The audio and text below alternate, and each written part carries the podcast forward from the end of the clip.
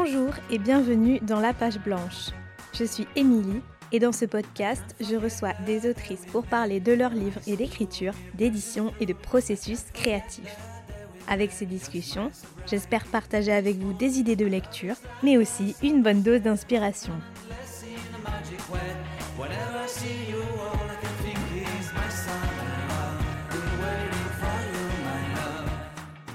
Aujourd'hui, j'ai le plaisir d'accueillir Coralie Bru au micro de la page blanche.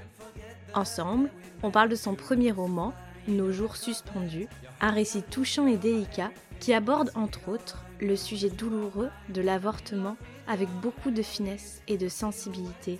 Car dans cette histoire, entre une mère et sa fille adolescente, ce que l'on retient avant tout, ce sont les liens complexes qui se tissent entre les personnages, leurs forces comme leurs faiblesses, et à travers l'ambivalence de leurs histoires et des émotions éprouvées, il en ressort une véritable lumière. Dans cet épisode, on parle donc de la question délicate du féminisme et de personnages adolescents, des bagages que l'on porte de génération en génération, du temps dilaté de l'écriture et du co-travail d'édition. Coralie nous retrace par ailleurs son parcours d'autrice et le chemin parcouru de ce premier livre pour arriver enfin à sa publication. J'espère de tout cœur que cet épisode vous plaira, je n'en dis pas plus, et je laisse tout de suite place à ma discussion avec Coralie Bru. Bonjour Coralie. Bonjour Émilie. Merci beaucoup euh, d'avoir accepté cette invitation dans le podcast. Je suis très contente euh, que tu sois là aujourd'hui euh, pour qu'on parle de ton livre qui vient de sortir et qui s'appelle nos jours suspendus. Bah, merci de m'avoir invité. Je suis très contente d'être là, pour en avoir écouté euh, de nombreuses. Ça me fait très plaisir que tu m'invites. Alors, pour commencer, j'ai une question très simple. C'est de savoir si, justement, ce titre, Nos jours suspendus, est-ce que c'était ton titre de travail à toi, ton titre de départ, ou bien pas du tout? Et sinon, comment est-ce que tu en arrivé à ce titre-là? Euh, non, c'était pas du tout mon titre de travail. Euh, le premier titre de ce texte, euh, c'était juste une sorte de mot-clé de la première scène, hein, parce que je savais pas du tout comment allait s'appeler le livre et même avec précision exacte de quoi il allait parler.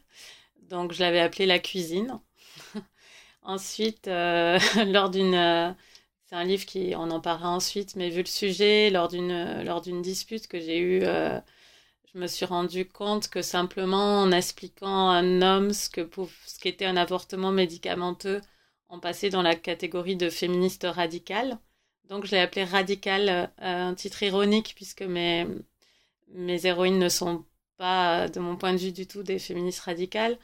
Euh, même si je, n'ai rien contre les féministes radicales, mais il se trouve que c'était un titre ironique.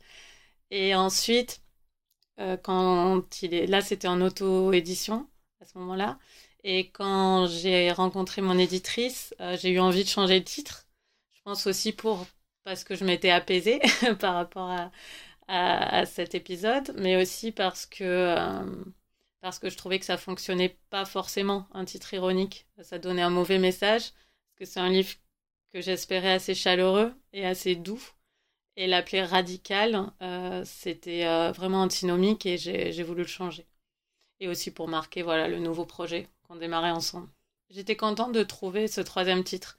Je me suis dit que changer de titre, ça suffisait pas comme idée. Il fallait avoir une idée de titre. J'avais envie qu'il vienne de moi et heureusement, ça, c'est venu de moi et l'éditrice a, tout de suite euh, accepté ce titre. Donc euh, j'étais contente. Ça, c'était juste pour moi.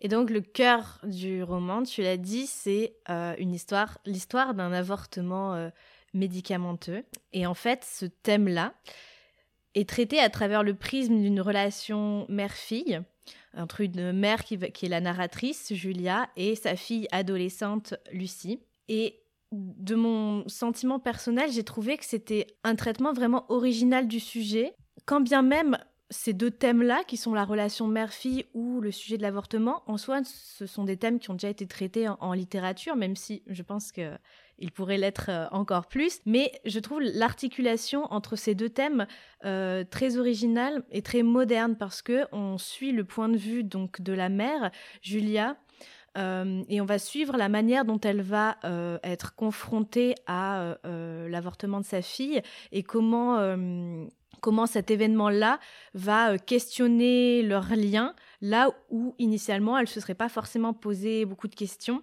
Et il y a une vraie, une vraie délicatesse, une vraie douceur dans le traitement de cette relation mère-fille à travers ce qui leur arrive. Tant mieux, merci de dire ça sur, sur le livre, c'est très intéressant. pour l'originalité, je, ne me suis pas dit je veux faire quelque chose d'original. Je pense qu'aucune autrice ne, ne, se dit ça comme ça. Mais j'avais la sensation qu'il fallait écrire un livre. Je voulais écrire un livre sur une mère et sa fille euh, adolescente. Euh, je voulais écrire un livre sur quand les enfants sont grands et qu'ils ont moins besoin de nous. Parce qu'on a bien travaillé, ils ont très vite moins besoin de nous, nos enfants. Et, euh, et je voulais écrire sur, ce, sur cet âge et sur, ce, et sur la transformation de, de l'amour en autre chose. Et il m'a semblé qu'à l'adolescence, l'amour, ça devenait entre une mère et sa fille, ça pouvait devenir ce qu'on essayait de deviner de la vie de son enfant, plutôt que le soin qu'on lui apportait auparavant. Et donc, je voulais écrire ça. Et parmi toutes les options les possibilités d'aide, euh, j'ai fait une liste un peu lugubre de ce qui pouvait euh, survenir à, cette fille qui est, devenue un peu mystérieuse à sa mère. Euh, l'avortement était la, littérairement la plus intéressante pour moi. intimement aussi, j'y reviendrai, mais en tout cas, littérairement, c'était intéressant parce que j'avais vraiment besoin d'une parenthèse. Donc, contrairement à une agression sexuelle, par exemple, où on sait qu'il y aura des répercussions à du harcèlement scolaire. Euh, l'avortement, on peut, se dire à la fin de ce livre que les choses vont peut-être revenir exactement comme elles étaient avant et que c'est tout le but finalement euh, de l'opération. Euh, je ne dis pas qu'on ne s'en rappelle pas et je, je suis assez, je pense que je suis assez claire sur le fait que ce n'est pas rien de faire un avortement médicamenteux sur le plan physique. Euh, en revanche, j'avais besoin d'une parenthèse et l'avortement, c'est ce qui était vraiment temporellement euh, pour le livre le plus, juste pour moi pour l'écriture. Et, euh, et, intimement, ça m'intéressait aussi, parce que j'avais découvert dans ma vie ce que c'était que l'avortement médicamenteux. J'étais très naïve sur le sujet pendant longtemps. Et j'ai eu à subir comme Julia des fausses couches qui ressemblent à des fausses couches aidées par des médicaments et toute seule à la maison. Et, euh, et voilà, j'ai réalisé ce qu'était un avortement médicamenteux assez tard finalement dans ma vie. Et je me suis dit que ça m'intéresserait d'écrire sur ce, sur ce sujet et de me projeter sur, voilà, sur le fait que peut-être une fois ma fille euh, aurait besoin de, de cette expérience que j'avais traversée autrement. Oui, et l'idée de la parenthèse aussi, je trouve que ça met en, exergue le fait qu'un avortement dans ces conditions-là, enfin euh, les avortements d'une manière générale, c'est effectivement des, des, moments, ces espèces de, temps suspendus où euh, on se retrouve euh, soit seul, malheureusement, en tant que femme, soit au mieux euh, entre femmes, mais qui a cette idée de, de, cercle euh, qui vient se, resserrer euh, autour de soi. Et c'est ce qui se passe pour le personnage de Lucie, qui va se retrouver en huis clos avec sa mère et une amie de sa mère. Et ça nous rappelle bien cette idée que c'est une épreuve qui se vit seule ou entre femmes. Et c'est aussi une injustice euh, qui se vit seule ou entre femmes et, la façon dont chacune aborde cette, euh, cette notion-là, je trouve, est, très intéressante parce qu'elles ont chacune un, rapport justement par rapport à leur vécu euh, à, l'avortement très différent et, ce sont des visions qui viennent se compléter aussi comme ça. Oui, c'est ça. Alors, c'était pas réellement prémédité au moment où j'ai où j'ai écrit Julia. Vraiment, elle était seule dans la cuisine. ensuite, voilà, on a, j'apprends ce qui se passe euh, pour, pour euh, Lucie au fil de l'écriture.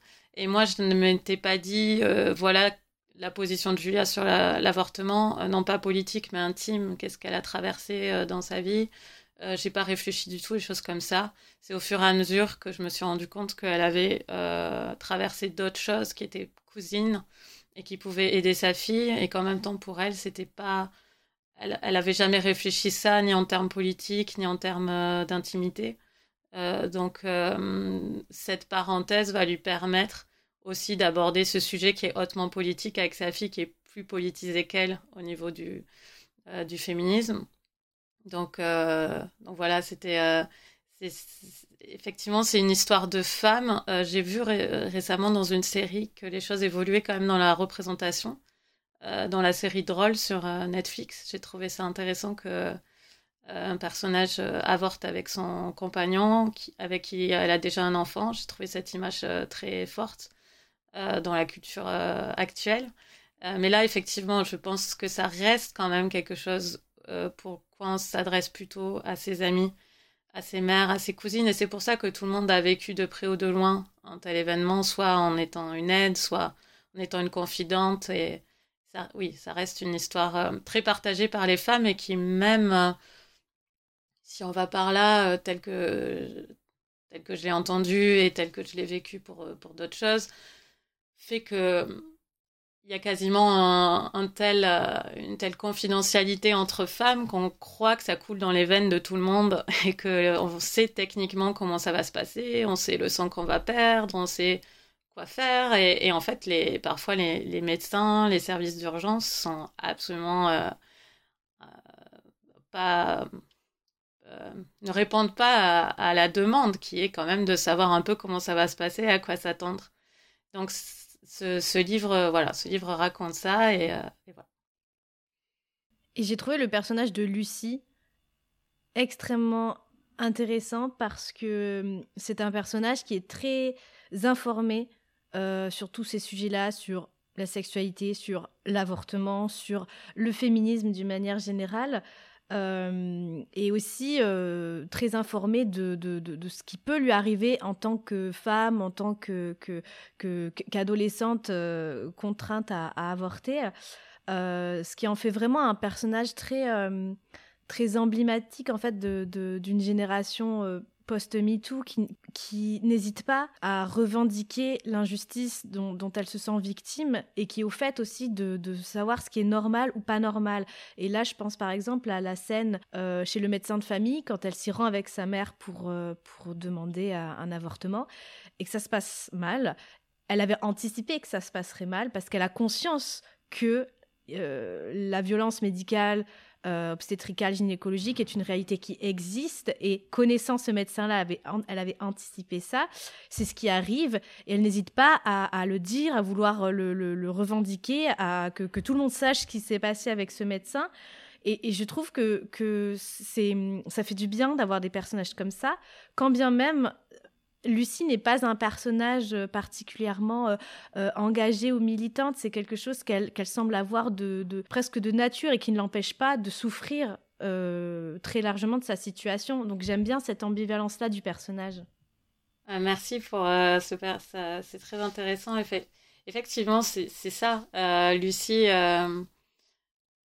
alors, dans la langue, j'ai voulu que Lucie puisse être en même temps euh, nous, enfin, ma génération, moi j'ai 37 ans, euh, quand on était ado. Donc, je n'ai pas voulu trop mettre de, de façon de parler qui soit trop actuelle.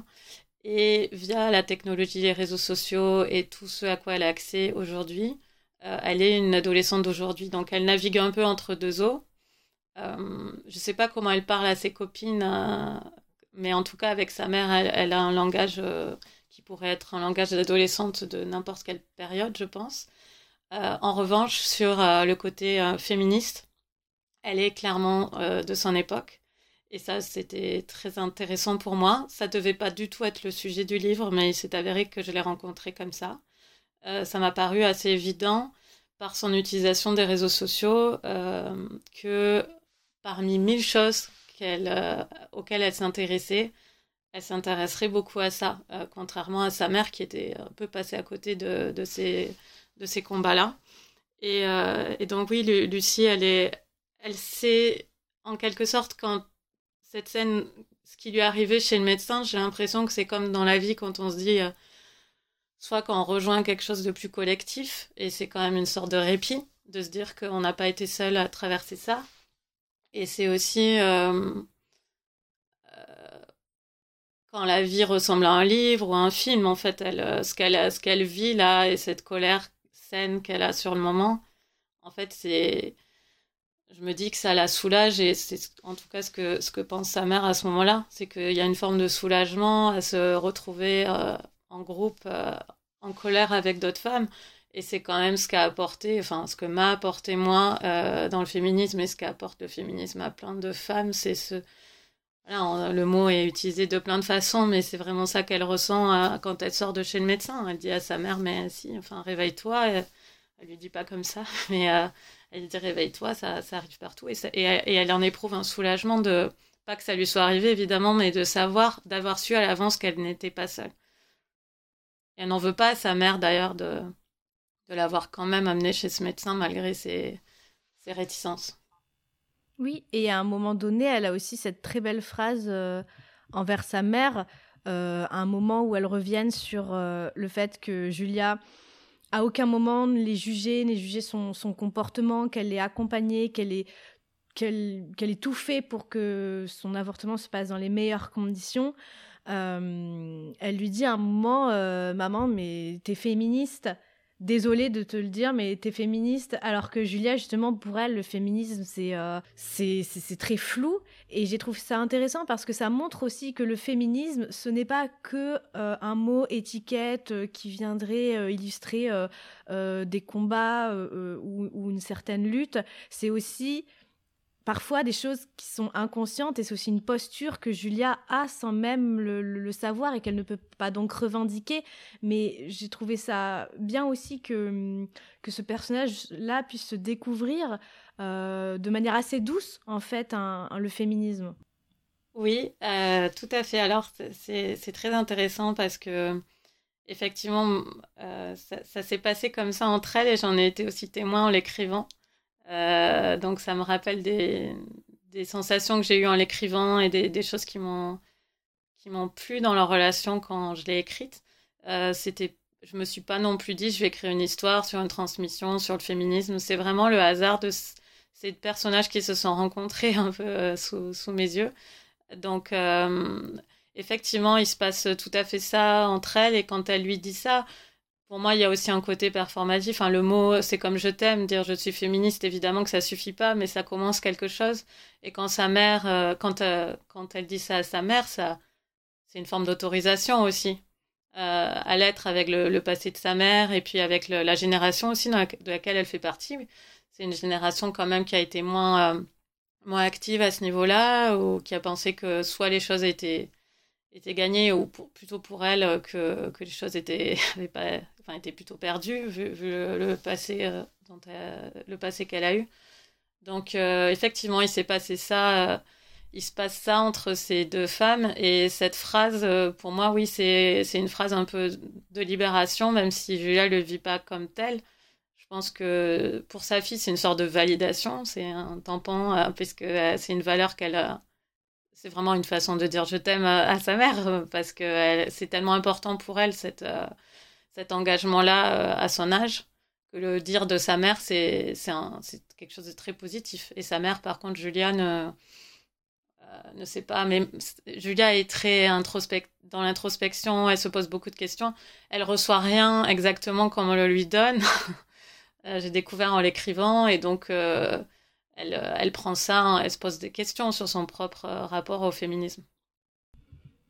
Et le caractère de ces deux personnages fait que à aucun moment on, est dans le pathos alors que pourtant on parle d'un sujet quand même euh, difficile et que ce que traverse Lucie ne sera pas simple jusqu'à la fin malgré la présence de sa mère et qu'à aucun moment on, on oublie quand même ce qui est en train de se passer, mais euh, rien de tout ça n'est vécu comme euh, un drame ou, une tragédie.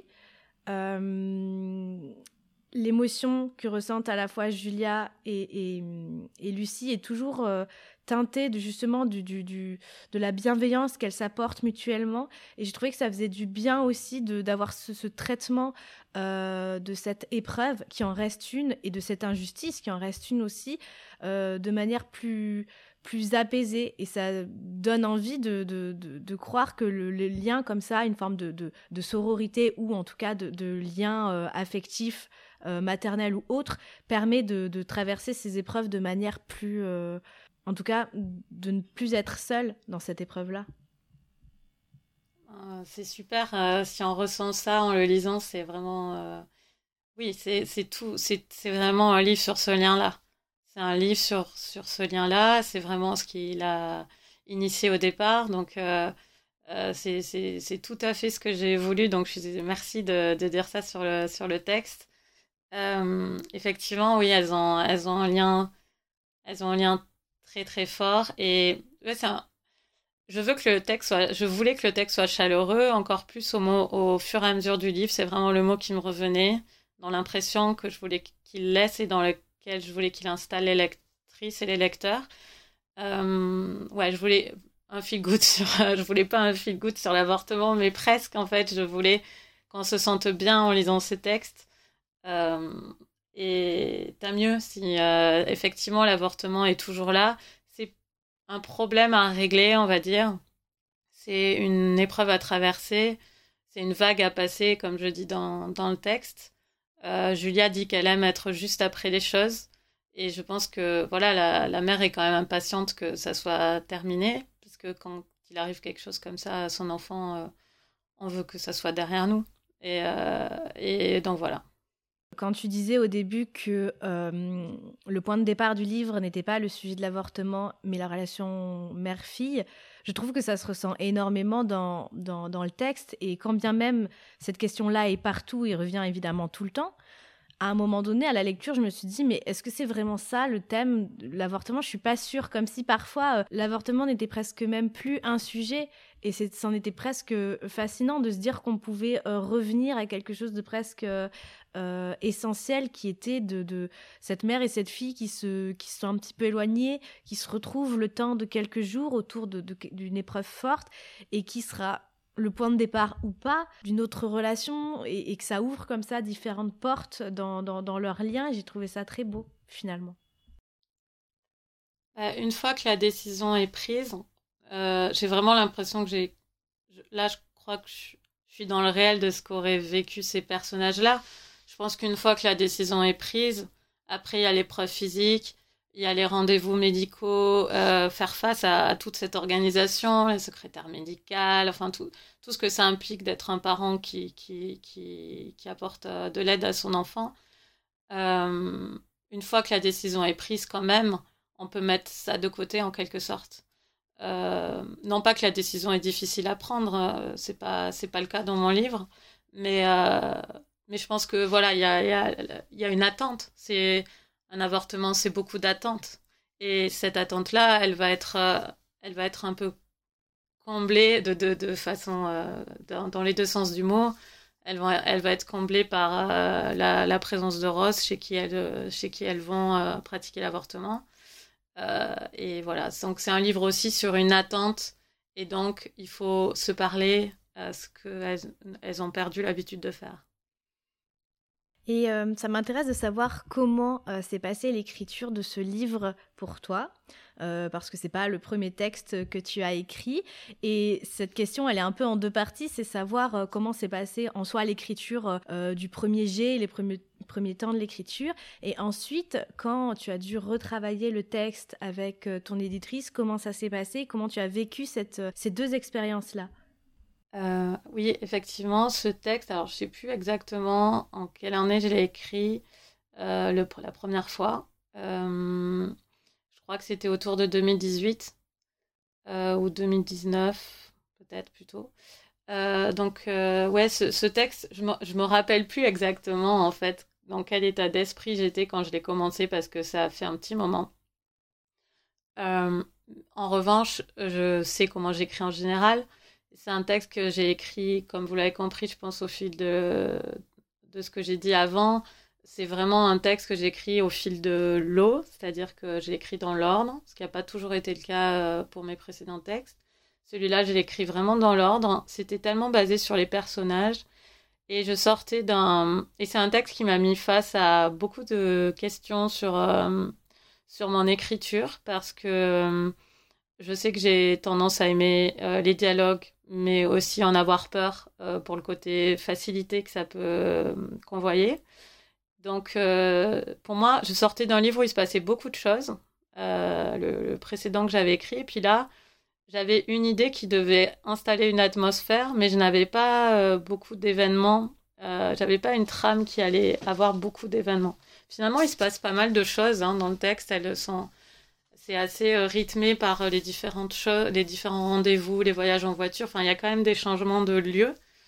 Mais je sais que j'avais cette crainte en écrivant que le texte soit euh, que le texte soit comme un long dialogue et en fait je voulais pas de ça je voulais autre chose donc j'essayais vraiment de maintenir ça en l'écrivant Ensuite, je l'ai sorti en autopublication. Euh, j'ai mis du temps à le sortir parce que j'avais un problème avec le début du livre euh, qui qui était pas convaincant pour moi et c'était très touchant et drôle parce qu'en fait euh, les gens me disaient mais alors c'est quand que tu le sors c'est quand que tu le sors? Et, il sortait pas et, en fait j'ai dû attendre un appel de ma grande sœur qui est traductrice littéraire et de très bons conseils qui a été ma vraiment ma conseillère euh, sur ce texte qui m'a dit non mais là écoute, Coralie, c'est génial, mais là, le début, ça va pas du tout. Et juste qu'elle me dise ça, j'ai ressenti un grand soulagement, en fait, que quelqu'un, enfin, me mette les mots dessus. C'est un peu aussi ce que fera l'éditrice.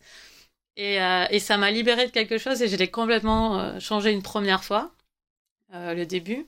On reste toujours dans la cuisine, mais il a beaucoup changé ce début.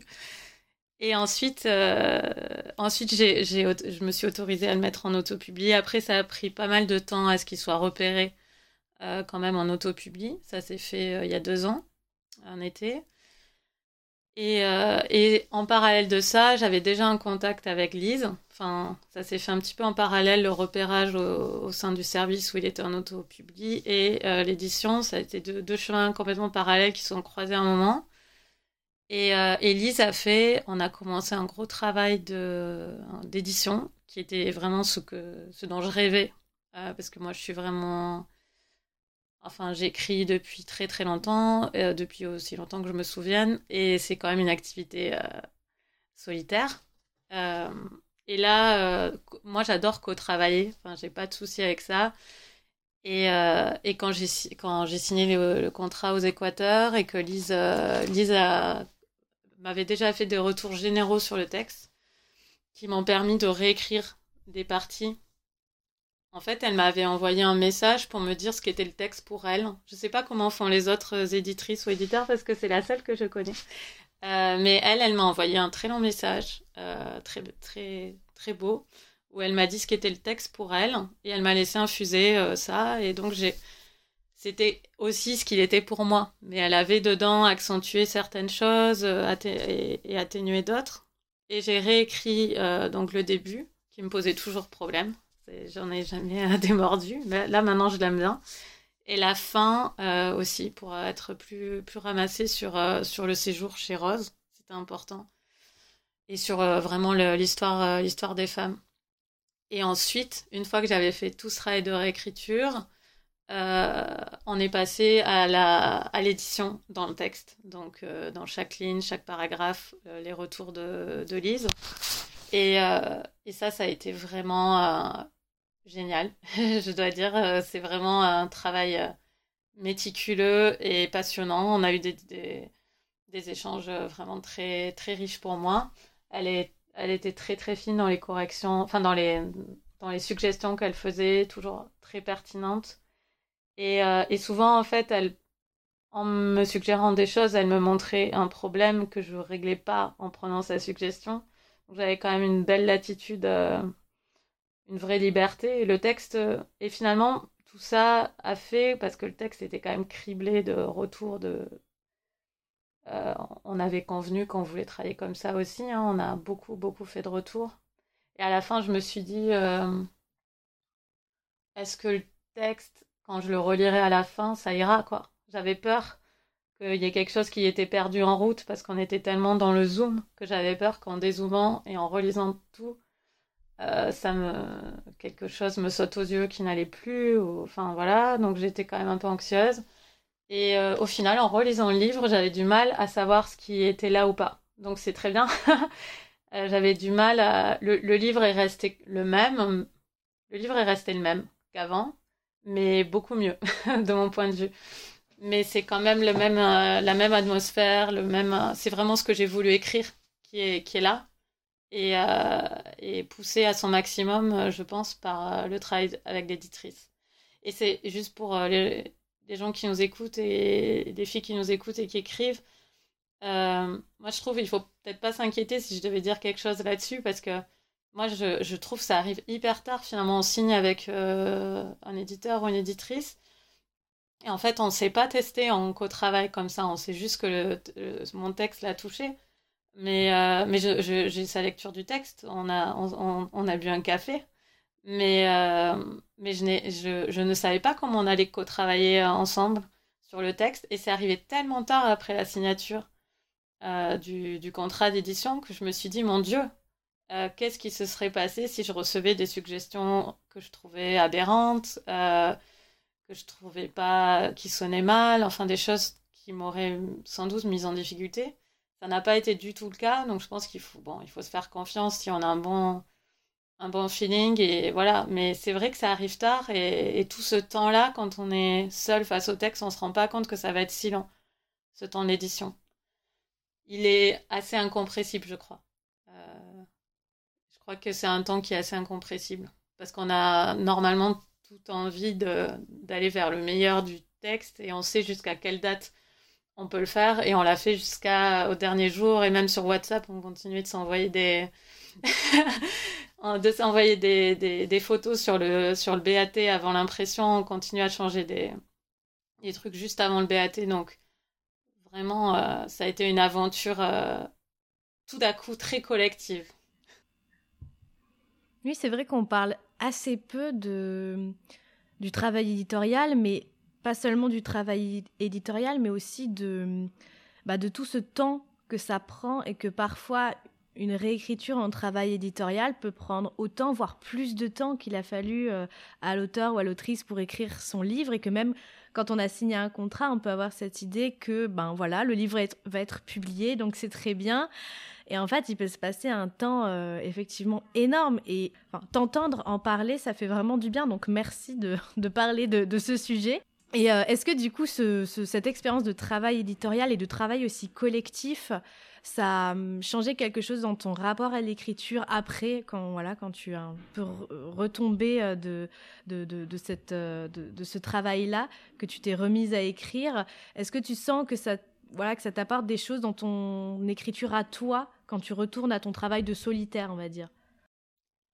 Euh, Alors j'en suis sûre. Je pense surtout parce que...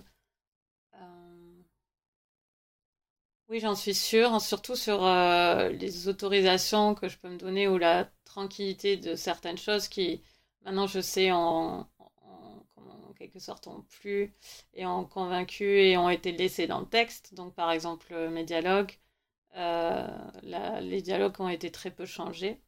Ils ont été euh, remodelés, euh, coupés, déplacés, mais assez peu changés dans, la, dans le détail. et voilà, on a beaucoup parlé d'écriture en général, donc je pense que évidemment, mais comme plein de... Je ne sais pas si ce sera plus d'influence que plein d'autres choses auxquelles j'ai accès pour me nourrir, des influences, bah, des livres que je lis, des podcasts que tu animes, des, choses comme ça. Euh, je ne sais pas à quel point euh, ce travail d'édition sera plus au-dessus de tout ça, mais ça en fait partie et c'est très très fort et, et très riche, euh, c'est sûr. Et là, la difficulté, comme tu dis, c'est que c'est un travail très long et que moi, je suis vraiment dans l'invention et j'avais commencé un autre euh, roman, puisque celui-là était un autopublié et que je savais pas du tout ce que serait son destin. Et si ça avait été le destin des autres, euh, il valait mieux que je me remette à en écrire un, rapidement. Donc j'ai commencé, j'étais dans un autre livre quand, quand Lise a accepté celui-là. Donc ça, c'est difficile.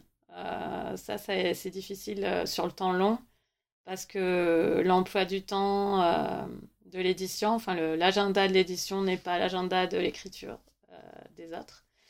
Et donc euh, là, euh, je, reprends euh, le texte sur lequel j'étais. J'ai réfléchi et tout. Mais sans doute qu'en le relisant, je vais me poser des questions que je me suis posées sur celui-là avec, avec l'aide de l'éditrice. C'est certain. c'est certain. Je peux peux pas précisément dire sur quoi, évidemment, mais en tout cas, c'est sûr que ça, ça enrichit et c'est une expérience, c'est génial comme expérience d'écriture. Et comment se passe l'écriture dans ton quotidien à l'heure actuelle? Euh, comment est-ce que tu intègres l'écriture euh, à ton quotidien? Est-ce que hum, c'est une chose facile pour toi ou pas? Euh, Et est-ce que tu as des fonctionnements particuliers ou est-ce que tu sais comment tu fonctionnes justement pour écrire?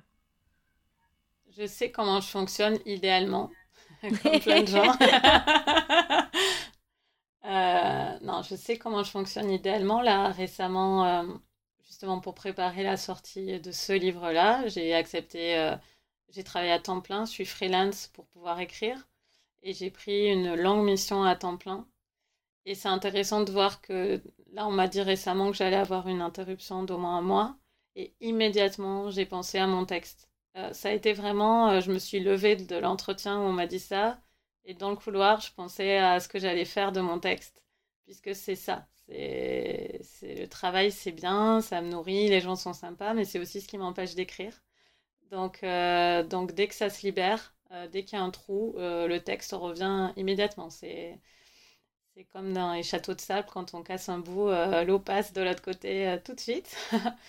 Donc, mon idéal, c'est de travailler régulièrement, pas longtemps, à chaque fois, parce que je sais que j'ai pu le faire par le passé. Je peux écrire deux heures tous les jours et, faire un livre comme ça, il n'y a pas de problème, plutôt le matin. Euh, j'ai des enfants, mais ils sont scolarisés, donc euh, il n'y a plus trop de problèmes avec ça, euh, du moment que je suis à temps partiel. Et par contre, quand je suis à temps plein, c'est très très compliqué.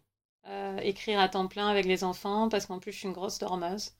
Donc j'ai pas du tout la figure de l'écrivain qui écrit la nuit, ça m'est étranger.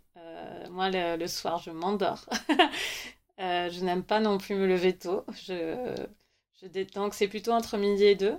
C'est un créneau euh, qui m'a été suggéré par mon compagnon il y a très longtemps. J'ai écrit tout un roman comme ça, même dans un open space, entre midi et deux. Et pour moi, ça avait la vertu. Ça m'a montré qu'en à condition d'être régulière, euh, même une heure par jour à cette époque-là, plus euh, les soirs de week-end où parfois je, je pouvais m'y remettre. là, c'était une façon que je trouvais compatible euh, mais là, maintenant, je préfère ouais, travailler. Vu que je suis à temps partiel, en général, je, travaille trois jours par semaine dans l'idéal et j'écris deux jours. Donc, c'est deux matinées. Puisque j'aime faire plein d'autres choses aussi. J'aime lire, euh, j'aime. Euh, ça m'est indispensable de lire. J'ai un podcast de littérature. Comme tu le sais, j'ai mille autres choses que j'aime faire. J'aime aller chercher ma phyto à l'école. Donc voilà, j'écris le matin. Et après, c'est derrière moi.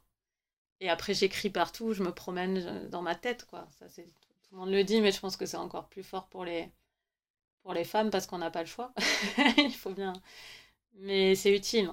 C'est utile, je pense, de penser à son texte. Euh, même quand on n'écrit pas, euh, les choses, elles, se, elles s'organisent dans notre tête, les personnages.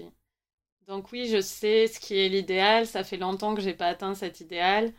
Et c'est devenu un peu... ré... Enfin oui, ça. Et aussi, c'est important d'écrire euh, souvent pour moi, parce que euh, quand je suis dans un roman, surtout au début, et que je ne l'écris pas, euh, il devient un monstre. C'est-à-dire que plus je passe de temps à pas écrire mon texte, plus mon texte me fait peur. Et je suis rassurée quand je me remets au travail. Donc c'est pour ça que la régularité est très importante. Euh, c'est que j'ai vite peur de mon texte. Euh, non pas que je suis une écrivain, non, je suis pas une autrice en souffrance et ça, me procure énormément de joie d'écrire. Mais quand j'écris pas, la tâche me devient euh, énorme et je me mets à avoir peur de pas y arriver. Alors que quand je suis au travail, enfin au travail d'écriture, ben, j'avance, je vois que j'avance, je vois que je sais faire. et donc j'ai une, immense joie, mais mêlée de, grande sérénité en fait.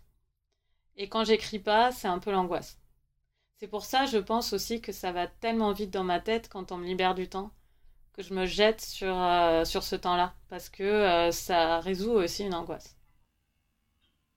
Ça me donne envie de rebondir sur mille choses tellement c'est intéressant le, la peur du texte ou le, la question de la discipline aussi qui peut jouer à, différents niveaux euh, dans l'écriture et c'est hyper passionnant. Mais je dois poser ma dernière question, malheureusement. Ah. Ça, ça, passe trop vite. Je, je vois l'heure défiler. Je, ah, j'ai pas regardé l'heure alors. Je, je suis très triste. ah non, parce que c'est hyper intéressant, donc euh, ne t'excuse pas. Mais je dois poser ma dernière question, qui est de savoir si il t'arrive parfois d'être confronté à la page blanche, et si c'est le cas, qu'est-ce que tu fais pour surmonter cette page blanche? Eh bien non, pas du tout. Euh, je ne suis pas confrontée à la page blanche. C'est un truc qui a été toujours assez mystérieux pour moi, cette histoire de page blanche.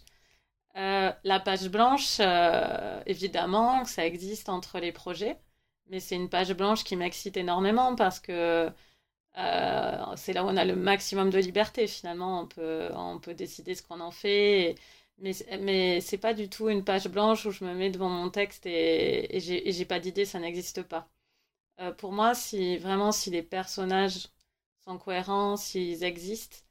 Euh, il suffit d'être concentré et d'être logique et ça avance d'un paragraphe à l'autre. Donc il n'y a vraiment pas de page blanche euh, pour moi et, euh, je, compatis absolument. je ne dis pas que parce qu'il y en a, c'est juste que ma façon d'aborder la chose, un peu pragmatique parce que je me dis c'est pas grave si ça saute à la fin. Mais en tout cas, ce personnage, il doit vivre, il va faire ça, il va faire ça, il va faire ça. On verra bien si je le garde à la fin. Mais euh, non, si, si, les choses se suivent et si c'est régulier, non, j'ai absolument pas de, de page blanche, moi. J'écris quand, quand c'est le moment, j'écris. Euh, je sais que d'autres autrices euh, n'ont pas... je sais plus de avec qui je, je m'étais trouvée très proche. Je me demande... Je sais plus, une autrice qui parlait de son travail il y a très longtemps et où je m'étais dit, oui, c'est ça, c'est exactement ça à condition d'être concentré et, euh, d'avoir une sorte de confiance dans le projet, euh, ça va. Et aussi, juste une dernière chose, si je peux me permettre, euh, une dernière chose, je pense qu'il faut attendre d'avoir envie très très très très fort d'écrire, que ça devienne vraiment quelque chose d'indispensable. Et là, à mon avis, il ne peut pas y avoir de page blanche. C'est-à-dire que moi, si j'ai un sujet, je note surtout pas l'idée sur un carnet, mais alors surtout pas. Et je la garde. Et si elle revient pas, c'est qu'elle n'était pas bonne. Parce que je peux pas tenir deux ans sur une, idée qui a disparu de ma tête parce que j'ai pris une douche. donc, euh, donc il faut qu'elle revienne, qu'elle revienne et qu'elle chasse les autres parce que j'ai énormément d'idées de livres. Et donc, s'il y en a une qui, qui, reste et qui reste et qui reste et parfois qui reste euh, cinq mois, hein, euh, et ben là, quand je m'y mets, c'est que c'était la bonne et que elle m'intéressera moi, moi, toute seule, suffisamment pour tenir euh, un an et demi ou deux ans. Donc, euh, n'ayez pas peur de la page blanche. c'est ça. Trop bien. merci beaucoup, Coralie. merci bah, pour cette discussion super riche et, super intéressante. et j'en ressors avec beaucoup de, de joie et de confiance. Donc euh, merci euh, à toi. Et je recommande évidemment Nos jours suspendus, euh, qui est un fabuleux roman. Je suis très très très heureuse d'avoir découvert. Donc merci à toi. Merci beaucoup. Hein. Et bonne écriture à tout le monde alors.